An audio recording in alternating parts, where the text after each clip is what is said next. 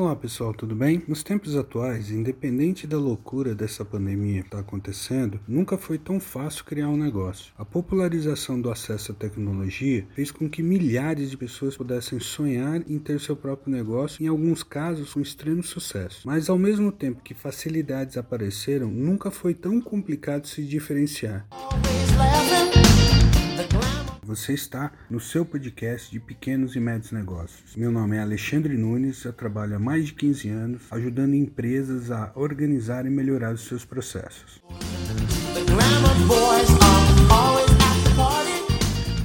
Hoje em dia, com uma boa ideia, um computador ou um celular e uma conexão de internet, você é capaz de criar um negócio e trabalhar por conta própria, coisa que alguns anos atrás parecia praticamente impossível. Facilidades surgiram não só na questão da tecnologia, mas também em relação à formalização do seu negócio. Por exemplo, através do MEI, microempreendedor individual, é, você pode formalizar o seu negócio, o que facilita a sua administração, o pagamento de tributos e tudo mais. Outras facilidades surgiram também, como algumas flexibilidades flexibilizações das leis trabalhistas, como a que permitiu a terceirização, que, diga-se de passagem, viabilizar uma série de negócios. Mas sem dúvida, a tecnologia aproximou ainda mais o empreendedor do seu sonho. Hoje você pode ter uma loja online usando como estoque a sua casa, entregando pelo correio ou por outras empresas de logística, sem a necessidade de ter a locação de um imóvel. Você pode dar aulas e cursos online, você pode prestar consultas ou consultorias online, diversas formas de ter seu próprio negócio, ou seja, uma infinidade de maneiras de se tornar seu próprio chefe, mesmo sem dispor de grandes recursos. Mas o ponto que eu quero colocar é que, ao mesmo tempo que a tecnologia fez muita gente tirar seus projetos do papel e transformar em algo real, também fez com que surgisse uma concorrência imensa. Concorrência, do ponto de vista do mercado, é sempre bom e também pode ser bom para o empreendedor, atento a tudo que acontece à sua volta. Com a tecnologia e as facilidades, pode ter certeza que na mesma busca do Google, se seu cliente fizer, surgirão na mesma página dezenas de opções que oferecerão o mesmo produto ou serviço que você. Aí vem a pergunta: como fazer para se diferenciar? E aí vai a minha resposta. A diferenciação pode estar ligada ao produto ou ao serviço que você oferece, mas com certeza tem que estar na forma que você oferece, na pré-venda e no pós-venda. Como já discutimos algumas vezes, é extremamente difícil você criar um produto ou serviço inovador de maneira rotineira. Você será diferente dos seus concorrentes o quanto você se diferenciar dele na questão de atendimento atendimento, tanto no pré e no pós-venda. A questão do preço sempre terá seu peso, porém o diferencial é fazer o seu cliente entender valor no seu preço. E do mesmo jeito que a tecnologia trouxe inovações para você abrir o seu negócio, ela também pode trazer várias melhorias na prestação de serviço e na forma de você agregar valor ao seu produto ou ao seu serviço. Eu vou bater na mesma tecla que eu sempre bato porque eu vejo muitos empreendedores e gestores preocupados em vender mais, vender mais, vender mais. Vender mais é importante, sem dúvida, mas isso só vai acontecer de maneira orgânica e sustentável se o seu cliente enxergar valor e se você tiver uma estrutura de processo ajustado para suportar a demanda. Pense nisso e não deixe seu negócio morrer porque você não cuidou dele.